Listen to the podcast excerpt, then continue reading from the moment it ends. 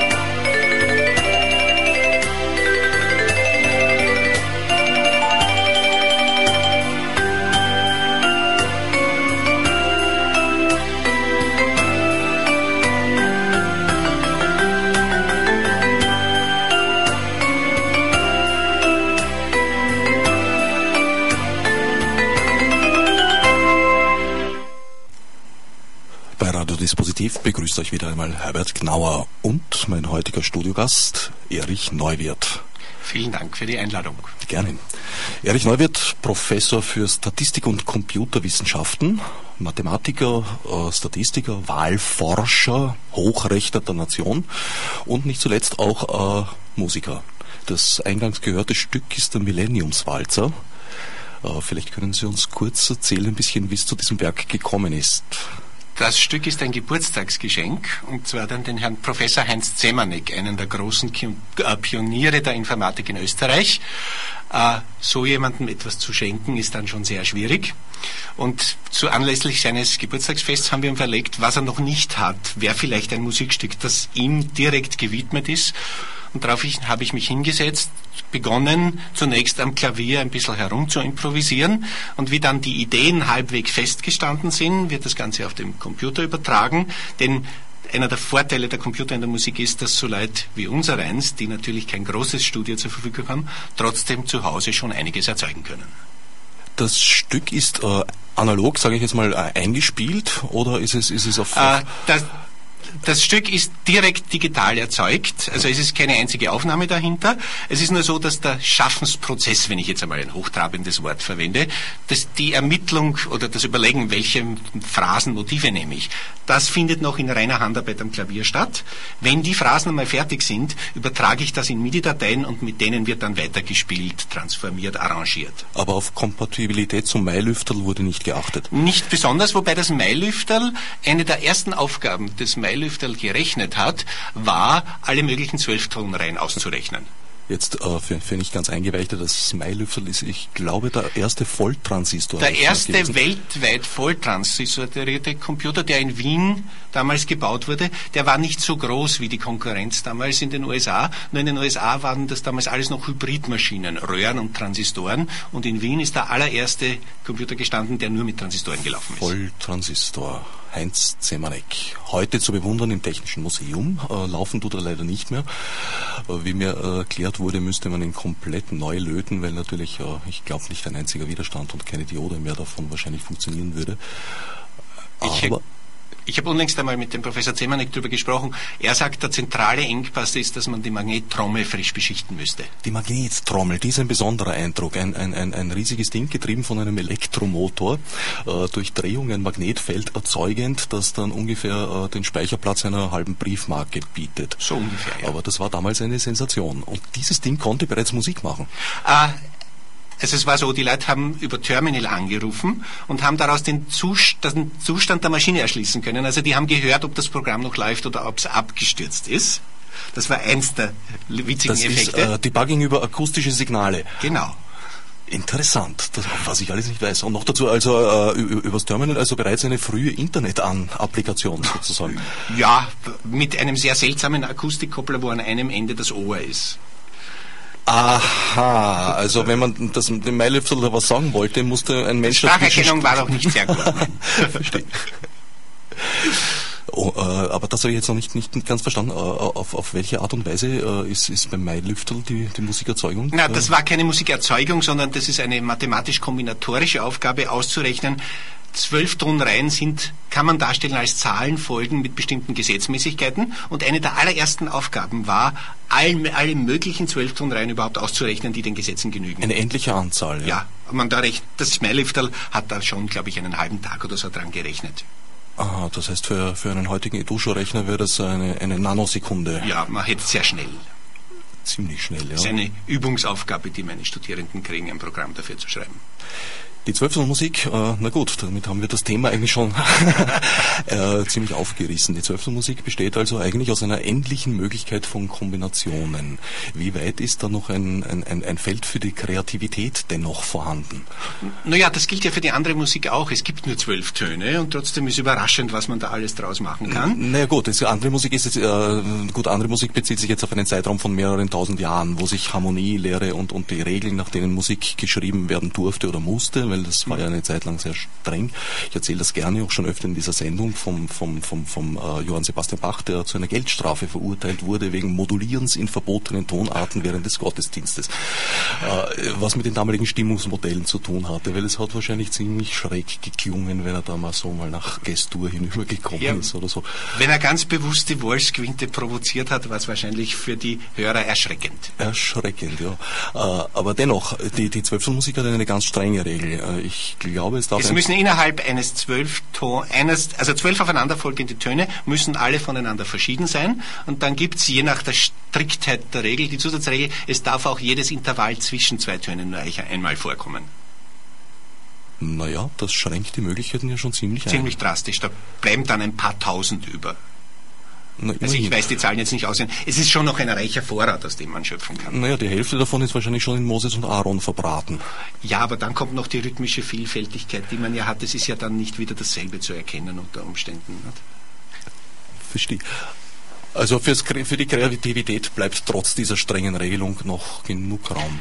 Na, ich glaube ja, dass, also es gibt ja zumindest Ecken in der Kunst und der künstlerischen Gestaltung, wo die Spannung gerade darin besteht, dass man in einem Rahmen einer sehr strikten Form trotzdem möglichst viel ausdrücken will. Also ich mag in der Dichtung aus dem Grund Sonette sehr. Das ist eines der äh, schärfsten Korsette, die man anlegen kann, wenn man mit Sprache umgeht. Und wenn man sich dann mal liest, was die Leute daraus machen, dann ist das eigentlich ziemlich toll. Das heißt, im Kampf gegen die Form trotzdem all den Inhalt unterzubringen, den man unterbringen will, halte ich für eine sehr bedeutende künstlerische Herausforderung. Ist es nicht so gewesen, äh, dass, äh, ich meine, es ist so ein bisschen ein Streit um, um, um Henne oder Ei. Wie kamen die Regeln in die Musik oder wie kamen überhaupt die Regeln in die Kunst? Aber irgendwo, also so in der, in, in, wenn ich die letzten 200 Jahre, sagen wir mal, betrachte oder 300, äh, wurden die Regeln damals gelockert bis mhm. irgendwann im 19. Jahrhundert, äh, eigentlich so um, um, um im, im, letzten Drittel 19. Jahrhundert gab es die ersten äh, Werke, die im strengen Sinn atonal waren, das heißt dann keine Tonart mehr gebunden. Man konnte nirgendwo mehr sagen, okay, da ist jetzt G-Dur oder A-Moll oder was auch immer, sondern es war immer eigentlich uneindeutig.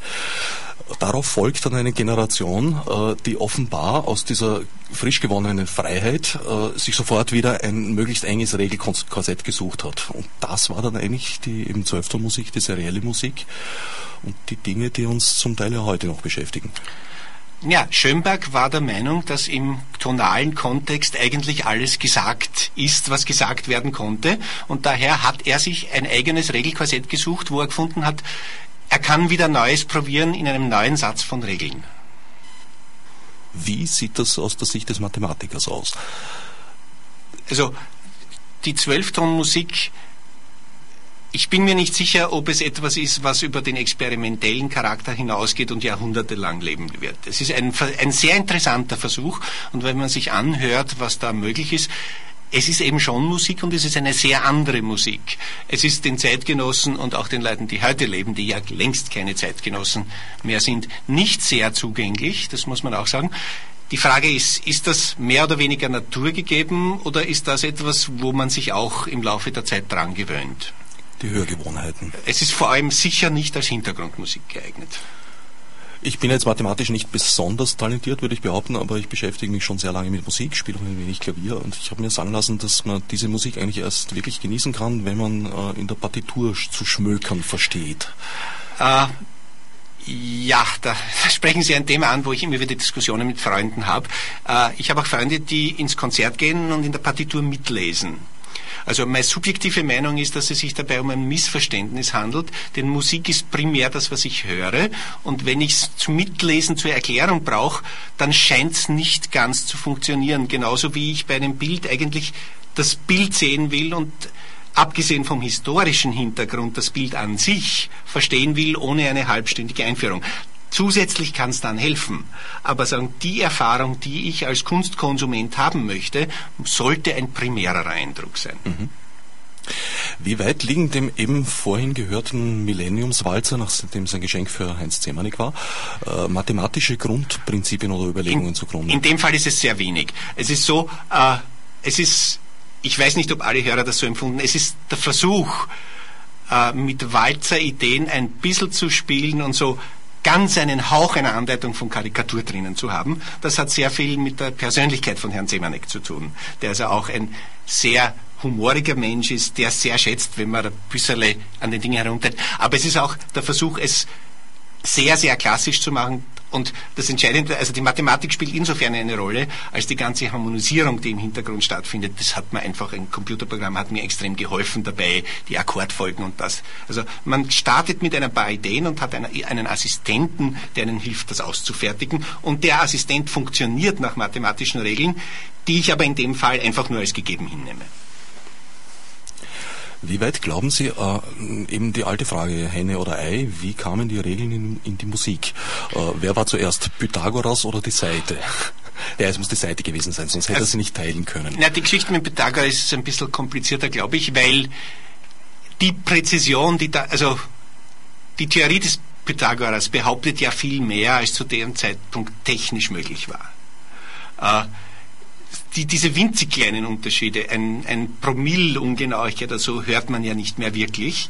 Und es ist ja kein Zufall, dass die Theorie der Stimmungen, wo Pythagoras ein Vorläufer war, aber sagen, bedeutsam ist sie geworden mit der Erfindung der Tasteninstrumente weil das die ersten Instrumente waren, wo ich viele, viele Töne einmal festlegen musste und nicht während zwischen zwei Musikstücken schnell umstimmen kann. Ja, vor allem auch keinen Fehler ausgleichen, so wie bei buntlosen Instrumenten zum Beispiel. Ja, aber ich habe hab vor circa zehn Jahren äh, ein paar Monate in Japan gelebt, gelebt, weil die mich eingeladen haben, ein Projekt über Stimmungen der japanischen Musik mit ihnen zu machen.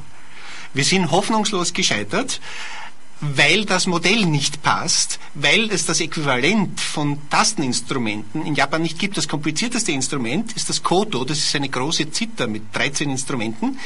Die stimmt man. Seiten. Entschuldigung, ja, mit 13 Seiten. Die stimmt man zwischen zwei Musikstücken um. Das heißt, wenn ich bei einem anderen Musikstück eine andere Stimmung brauche, mache ich das.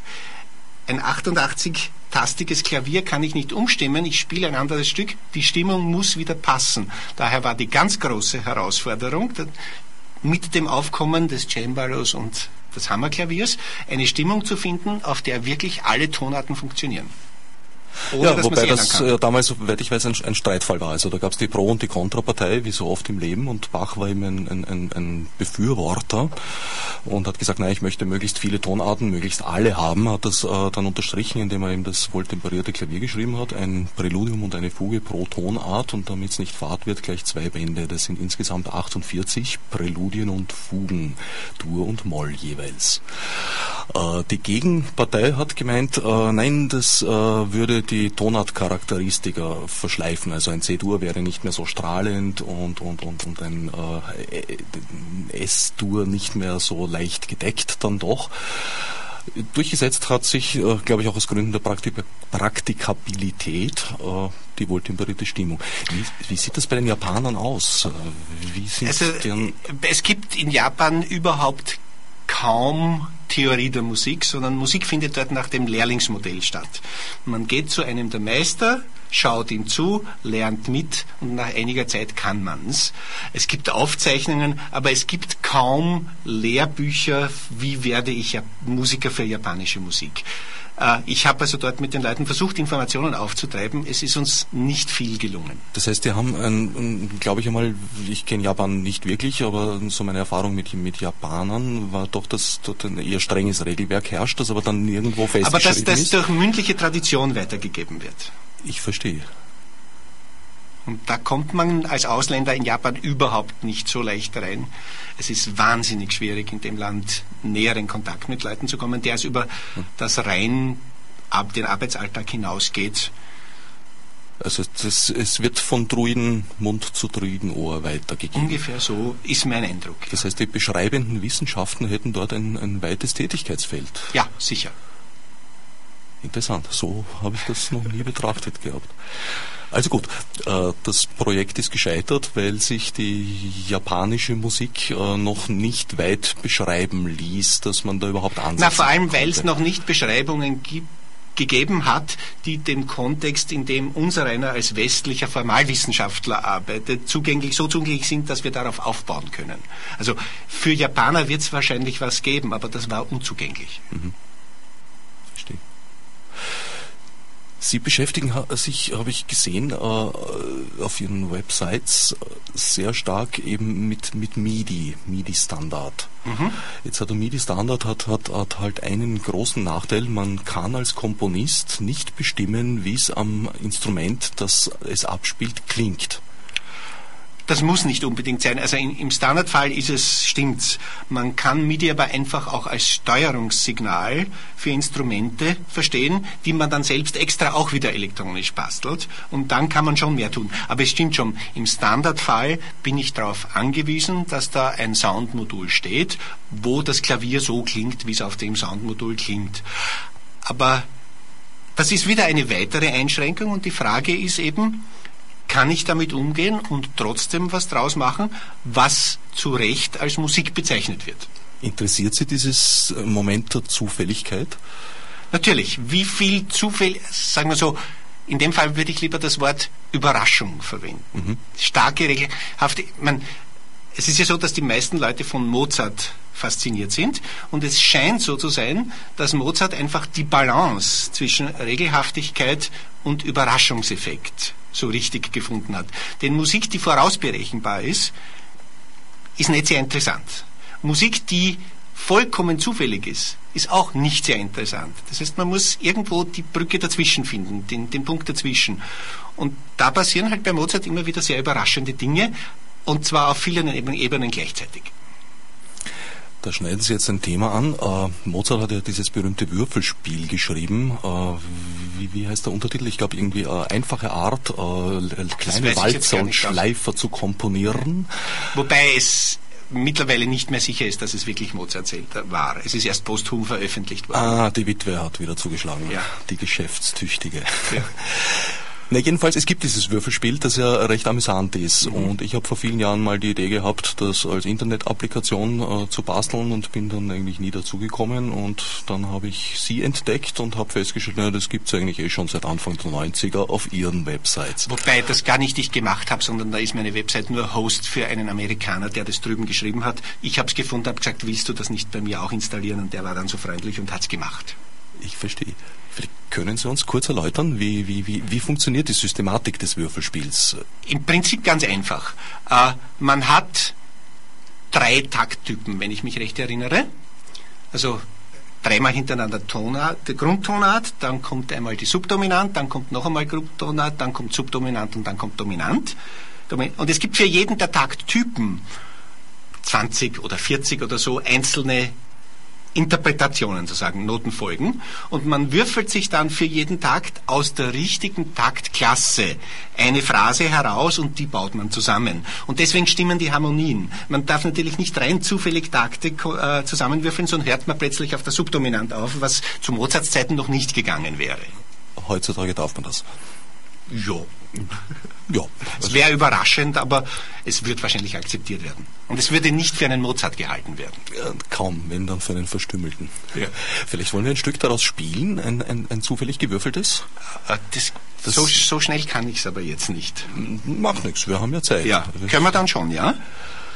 Das heißt, ich müsste auf die Website gehen? Sie müssten aufs Website gehen, ja. Das ist eine Herausforderung, mit der ich nicht unbedingt gerechnet habe, aber wir werden es schaffen. Also das Website, auf das wir uns jetzt bewegen, ist für alle allgemein zugänglich natürlich unter sunsite.univier.ac.at und ist überhaupt so ein, ein, ein, ein, ein Ursprungspunkt. Das sind ja eigentlich schon Internet-Applikationen drauf gewesen, lang bevor äh, große Firmen wie, wie HP über, über, überhaupt das, das, das Web für sich entdeckt hatten. Mhm. Ja, das war für einige Leute ein Versuchsballon, um interaktive Perl-Programme auf einen Webserver zu stellen. Ja. Also da, da habe ich ein paar Leute gehabt. So, schauen wir mal. So. Sollte jetzt eins generieren. Jetzt sind wir auf dem Site angelangt und da gibt es ein, ein, Feld, wo wir eben äh, ein MIDI-Instrument für die Melodiestimme aussuchen können und ein zweites. Ah, er spielt jetzt über QuickTime ab.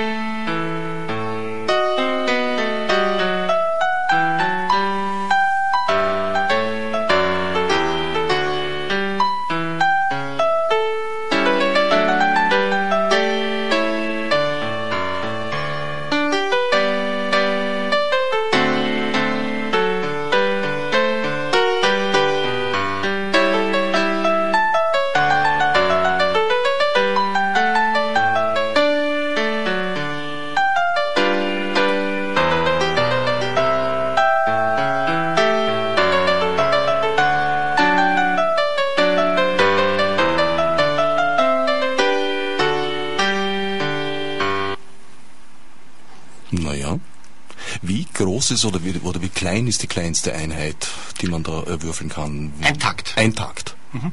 Also jeder einzelne Takt. Jeder einzelne Takt wird erwürfelt. Das heißt, das Musikstück ist beschrieben durch eine Folge von Zahlen von den Taktnummern und die werden einfach zusammengebaut. Also man kann sich auch vorstellen, ich habe vier Säcke vor mir stehen, wo jeweils ein Takt drauf ist und ich würfel und sage aus dem Sack Nummer 17, aus dem Sack Nummer 18, das, das wir hintereinander. Es gibt das auch tatsächlich, ich habe schon gesehen, dass es Aufführungen gibt, wo das so mit den Papierschnipseln gespielt wird. Man hat dann eine Folie mit so kleinen Plastikfächern, steckt die einzelnen Takte rein und dann spielt man es. Es setzt jetzt natürlich voraus, dass äh, jeder Schnipsel von Sack A zu jedem Schnipsel von Sack B passen muss. Und Na, jeder Schnipsel so von Sack A ist Basis C-Dur-Harmonie.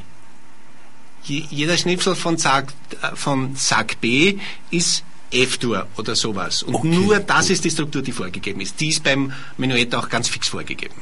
Gut, aber auch da gibt es natürlich Sprünge, die, die, die irgendwie ähm, gewohnt klingen und manche eher weniger. Natürlich, äh, das ist auch eben der Zufallseffekt, aber andererseits weiß eben ein Komponist, was da dran passen könnte. Das heißt, man muss in den Sekten die Dinge so eingeben, dass sie sich miteinander vertragen. Naja, also so für Gebrauchsmusik ist es ja, glaube ich, schon ganz, ganz gut so. Mhm. Na, da habe ich eine ganz lustige Nebengeschichte. Im Boston Computer Museum, das es leider nicht mehr gibt, hat es eine Installation gegeben, äh, wo nebeneinander ein echter und ein auf die Art, wie das Menuett generierter Mozart vorgespielt wurde. Und die Besucher mussten entscheiden, was der echte ist und was der falsche Mozart ist. Und es war ganz lustig, die Kulturunterschiede zu sehen, denn Europäer haben mit traumwandlischer Sicherheit die richtigen Stücke erwischt. Mhm. Wahrscheinlich auch, weil wir sie halt wirklich gekannt haben. Bei den Amerikanern war die Trefferquote deutlich geringer. Und äh, also die, die, die echten Mozart-Stücke sind auch in einer ähnlich mechanischen Art und Weise ja, interpretiert worden. Ja, ja, es war nicht von der Interpretation, also es war sehr nacktes MIDI abgespielt, bewusst keine Dynamik und Agogik drinnen und solche Sachen. Mhm. Naja, äh, die Musikautomaten und irgendwo ist das ja auch am, am, am, am halben Weg zum Musikautomaten haben die Menschheit ja schon sehr, sehr lange beschäftigt. Also ich weiß, dass schon von Haydn gibt es Stücke für die Flötenuhr. Mhm. Äh, wo das wirklich angefangen hat, wüsste ich gar nicht mehr sagen, aber ich würde mal schätzen, so bei den äh, Ausgehend des Mittelalters spätestens, wie sie die großen Uhrwerke begonnen haben zu entwerfen, die ja irgendwo ein bisschen die Computer der damaligen Zeit gewesen sind. Natürlich, und in, zur selben Zeit haben auch die Spielwerke begonnen, ne, die ja nahe Verwandte der Uhren sind.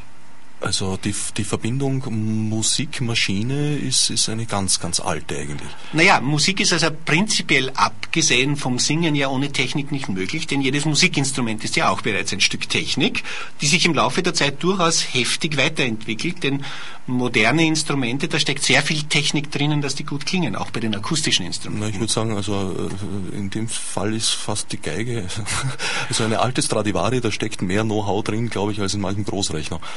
Äh, wobei es jetzt auch wieder jemanden gibt, der mit durchaus computergestützten Methoden, nämlich nicht so sehr übers Holz, sondern über andere Parameter, der versucht, den Klang zu optimieren und das scheint auch schon mittlerweile ganz gut zu klingen. Wirklich? Ja. ja also wir sind noch nicht ganz beim Stradivari, aber da hat es in den letzten zehn Jahren entscheidende Durchbrüche gegeben, dass man jetzt Geigen durchaus auch aus anderen Materialien bauen kann und die trotzdem sehr gut klingen. Mhm. Ja, soweit ich weiß, äh, kann man das bei der Geige eher erstens so nach 200, 300 Jahren sagen, wie gut sie wirklich ist. Weil das Holz sich verändert. Aber wenn ich jetzt sagen, ein stabileres Material, also das sich zeitlich weniger verändert hat, kann man schon unter Umständen sagen, es klingt vielleicht schon recht gut.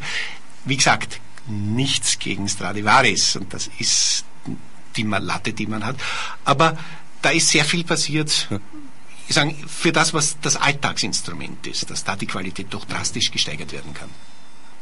Sie haben äh, auch mitgebracht, habe ich gesehen, äh, einen neueren Vertreter von, von, von, von äh, automatisierter Musik. Ja, einer meiner persönlichen Lieblinge, Conlon Nancaro. Der 1997, glaube ich, ist er gestorben. Der war auch als Mensch sehr, sehr interessant, aber er hat dann jedenfalls gegen Ende seines Lebens in Mexico City gelebt, war finanziell gut genug gestellt, dass er sich leisten könnte, nur mehr das zu tun, was er wollte. Und der hat für Walzenklavier komponiert. Wieso er das überhaupt tut, ist auch lustig. Äh, der hat also auch eine musikalische Ausbildung als Komponist und hat schon von Anfang an sehr, sehr schräge Stück, äh, Stücke geschrieben, so Fünfer, Siebener und Neuner Figuren gleichzeitig ineinander verwoben, was für ausführende Musiker unglaublich schwierig ist. Daraufhin irgendwann einmal hat es eine Aufführung gegeben, die ist völlig daneben gegangen. Und daraufhin hat er beschlossen, meine Mus die Qualität meiner Musik darf nicht mehr davon abhängig sein, ob es die Ausführenden gut genug machen. Ich muss jetzt irgendeine Art von Musik schreiben, wo ich unabhängig von den ausübenden Musikern bin. Computer hat es damals noch nicht gegeben.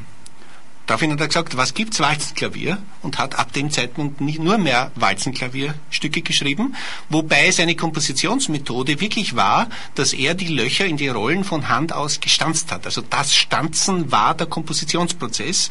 Und wenn man sich die Walzen anschaut, die haben auch unerhört interessante geometrische Muster, denn der, der arbeitet mit sehr mathematischen Prinzipien. Mhm. Ja, und also sein gesamtes Werk passt auf fünf CDs. Mehr hat er nicht komponiert in seinem Leben. Die stehen hier. Die stehen hier alle fünf. Ja. Na, vielleicht wollen wir. Äh, ja, wenn wir ein einfach Stück von der CD 1, das allererste Stück, das ist noch eins von den harmloseren. Es zeigt aber schon, in welche Richtung er sich bewegt. Na, steigen wir doch bei einem für Fortgeschrittene ein. Äh, hm, glauben Sie mir, fangen wir harmlos an und machen Gut. wir dann danach ein stärkeres. Aber einfach hier auf der CD die erste Track. Gerne. Sekunde.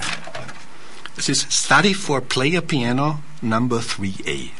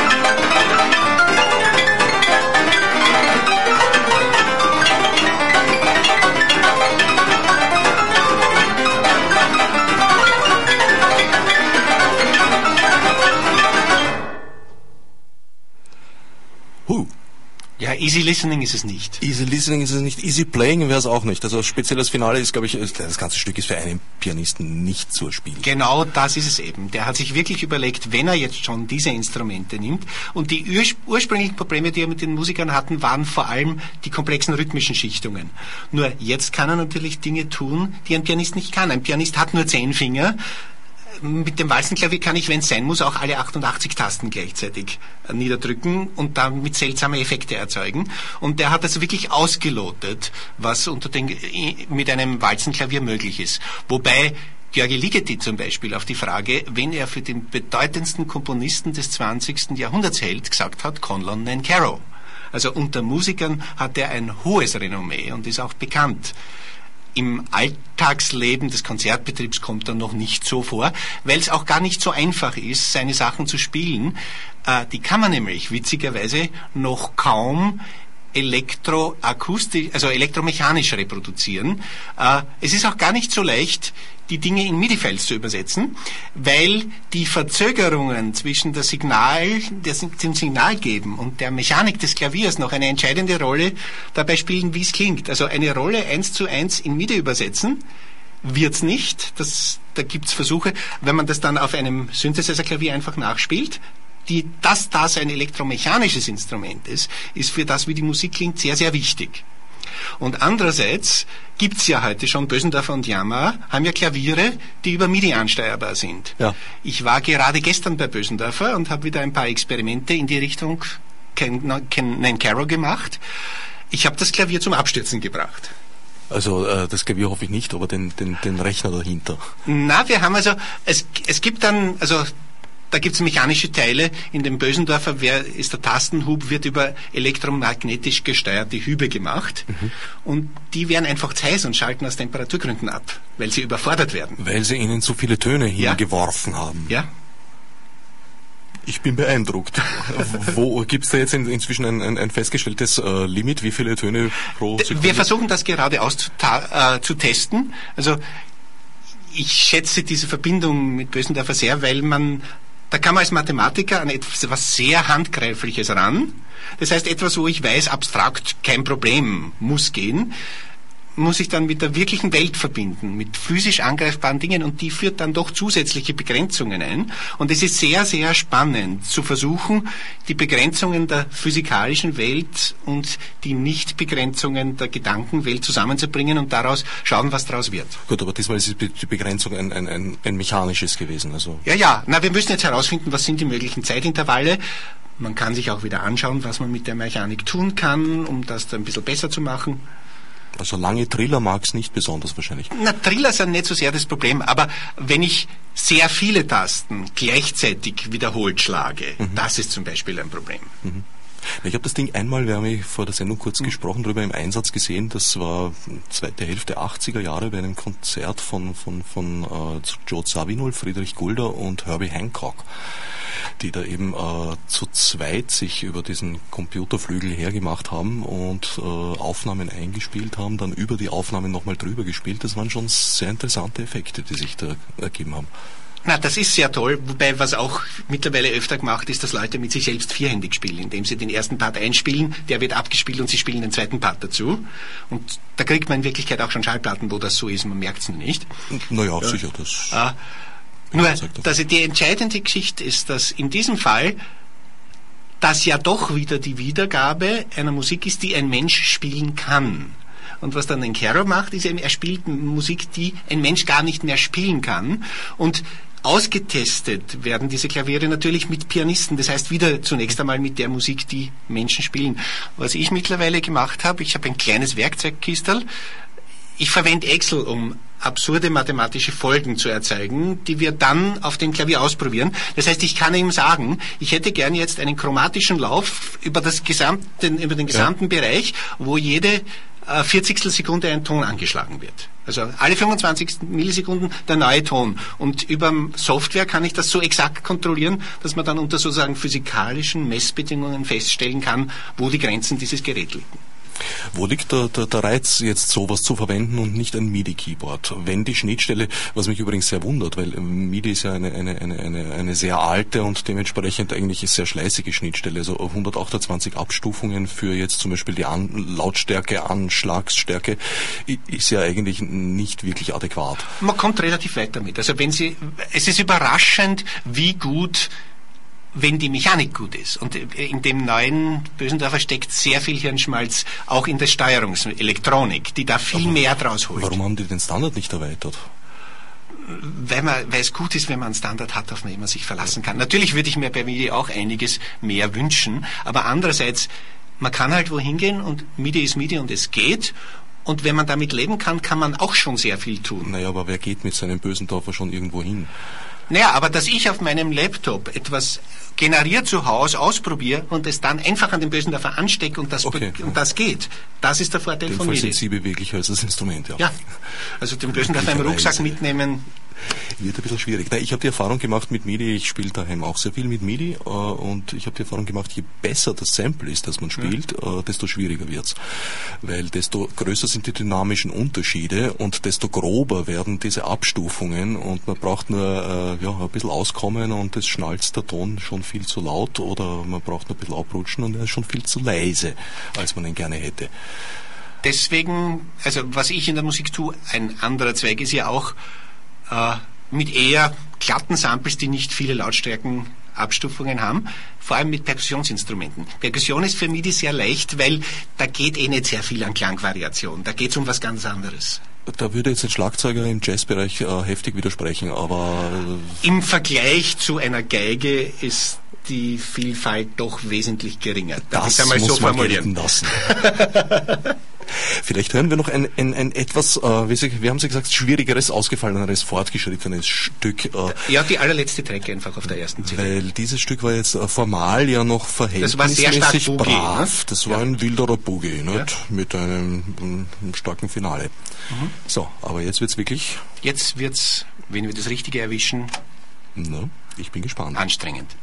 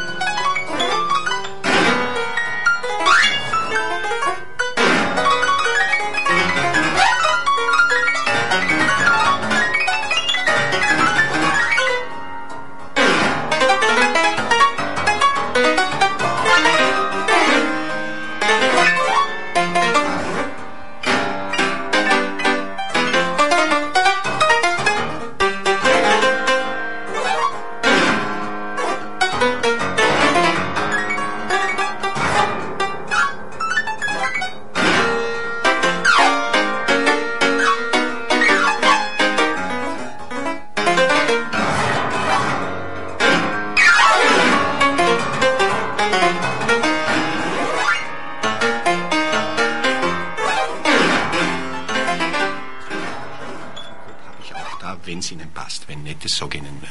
So, jetzt habe ich Sie heimlich schon wieder auf Sendung zurückgefehlt. Ui. Leider ist das Stück zu lang, dass wir es zur Gänze uns anhören könnten. Ja, das war schon recht interessant, finde ich. Sehr Es spannend. hat, es hat die Grenzen dessen, was ein normaler Pianist tun würde, glaube ich, gesprengt. Wissen Sie, von wann dieses Stück ist? Nein, es müsste im Booklet stehen, aber es ist eines der späteren, also wahrscheinlich ist es 70er, 80er. Und wir haben jetzt kurz äh, darüber gesprochen, während wir gelauscht haben. Äh, das ist jetzt kein Walzenklavier gewesen in, in, in dem Sinn, dass die Mechanik glaub- im Klavier eingebaut ist. Ich glaube, das war mit einem Vorsetzer gespielt. Mittlerweile haben sich die Sachen auch ent- weiterentwickelt. Es gibt ein paar wirklich wilde Nine Caro Fans, die kaufen all die Klaviere auf, die es überhaupt noch gibt, mit denen Nencaro selber gearbeitet hat, nämlich vom selben Typ, damit man die Walzen noch spielen kann. Und es hat aber jetzt jemand auch gebaut, einen Vorsetzer, der über MIDI ansteuerbar ist. Das heißt, da gibt es die Versuche, die Rollen in MIDI zu transkribieren und aber dann trotzdem noch immer über sozusagen mechanische Walzenklaviermethodik abzuspielen. Der Vorsetzer tut so was ähnliches wie das Walzenklavier, nämlich über Luftdruck oder solche Sachen den, die Tasten anschlagen. Ja, wobei eben, der spielt die Tasten. Also es ist, das Klavier ist ein, ein sag ich mal unter Anführungsstrichen, ganz normales Ja. Klavier, vor das ein Gerät geschoben wird, wo für jede Taste äh, Für jede Taste gibt es einen Luftschlitz und im Wesentlichen wird die Taste angeblasen, damit sie runtergeht. angeblasen. Da gibt es ein schönes Gerät nur so davon im Technomuseum in Wien. Holzfingern. Gibt's auch, na, aber also es gibt auch die mit Pressluft arbeiten und die sind, da kann man präziser arbeiten. Aha. Da gibt's ein wunderschönes im Technischen Museum. Beim Radiomachen lernt man ständig dazu. ja, Sie haben uns noch ein Beispiel mitgebracht für äh, Zahl in der Musik. Und zwar, ich glaube, Sie haben es genannt wie der Eschersche Ton oder so. Ja, na, es gibt, auch das ist, sagen, in Leuten, die mit Computern und Musik schon länger spielen, die kennen das. Es gibt etwas, das heißt der Shepard-Ton. Und doch relativ viele Leute kennen die berühmte Grafik von Escher, die, die in sich schließende Treppe, wo die Leute auf der Treppe aber alle trotzdem bergauf gehen. Also das ist ein Paradoxon. Das gibt's in Musik auch. Es gibt einen Ton, der kontinuierlich, man hört ständig, wie der Ton raufgeht und trotzdem ist er zum Schluss genau dort, wo er begonnen hat. Und den kann ich Ihnen jetzt vorspielen. Hoffentlich klappt's jetzt, dauert ungefähr 15 Sekunden.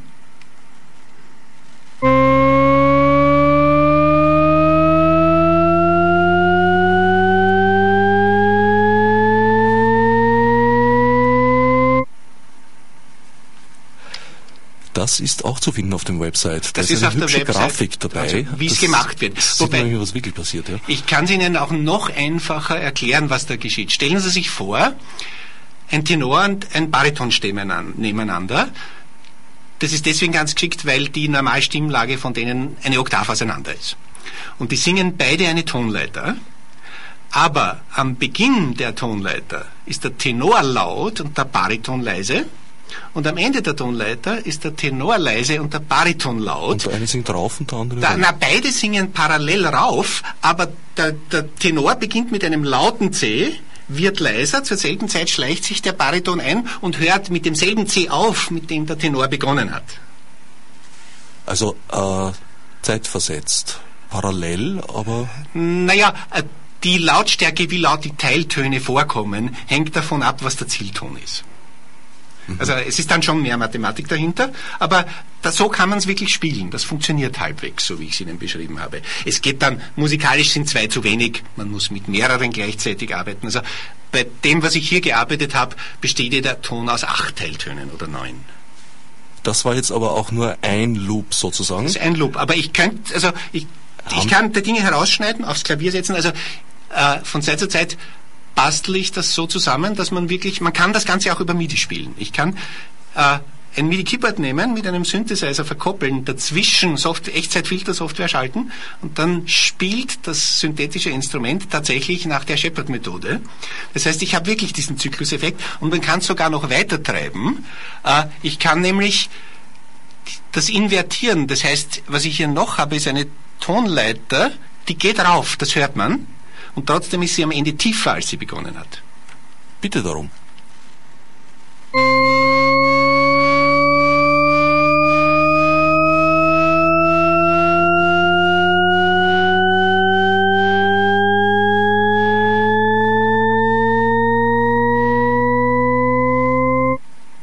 das wären jetzt drei Sänger. Da hätte ich den Tenor, den Bariton und den Bass, die jeweils um eine Oktav versetzt singen.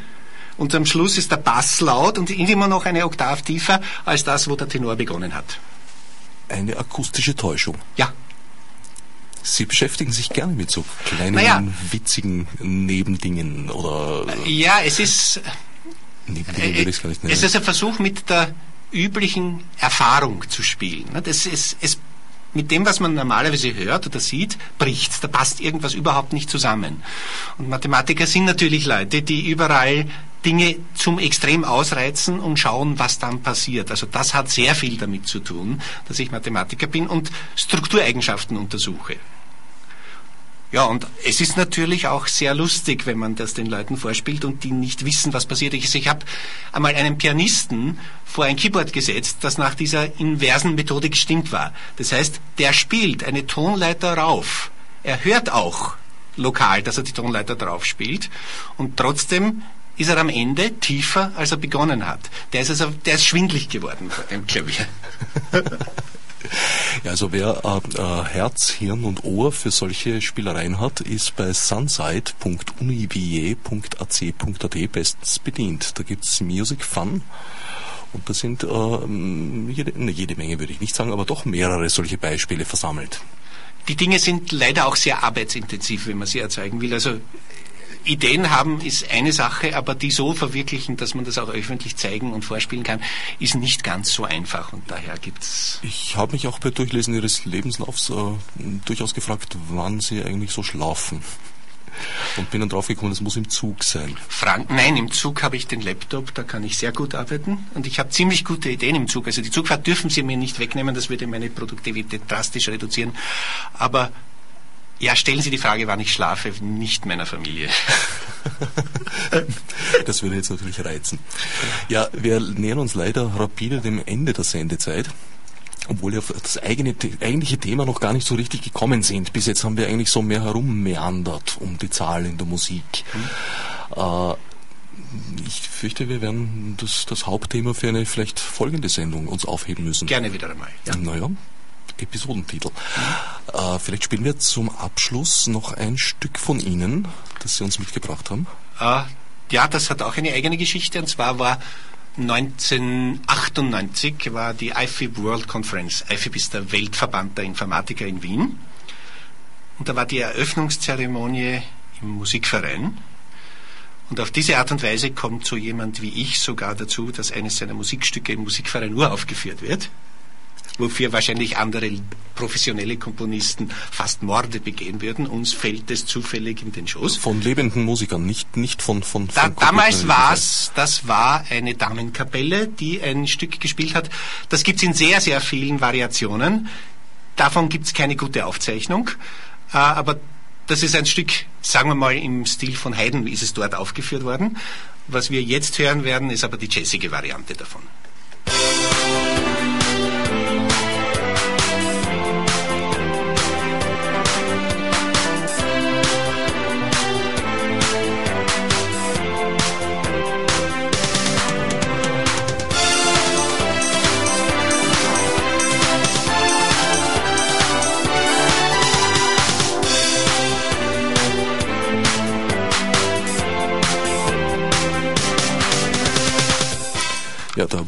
Falschen Hm, nicht erwischt. Statt der jazzigen Variante habe ich die Pop-Variante. Naja, nein, nein. Wir wollen unseren Hörern und Hörerinnen die jazzige Variante nicht vorenthalten.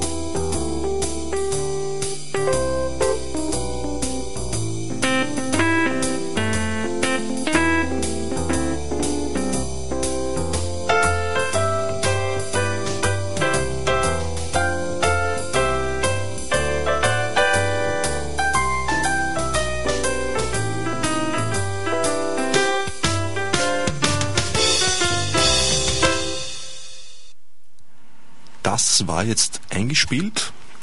Nein, das war auch computergeneriert. Kommt, ja schon, aber wie, wie, wie weit? Ich meine, MIDI lässt sich über Keyboard oder auch andere MIDI-Instrumente einspielen, aufzeichnen und dann einem Instrument zuteilen. Der Tongenerator ist ein Roland Soundcanvas. Soundcanvas ja schon, aber wie haben Sie die MIDI-Daten erzeugt? Haben Sie sie geschrieben oder haben Sie sie über... über äh, wieder im semi-automatisierten Prozess, Phrasen, äh, Grundharmonien eingegeben und dann einen Automaten drüber geschickt zum Akkorde Akkordfiguren ein bisschen auflösen und solche Aber Sachen. es kommt nicht aus dem Excel-Spreadsheet, oder? Das ist nicht Excel. Office, sage ich ja lieber. nicht.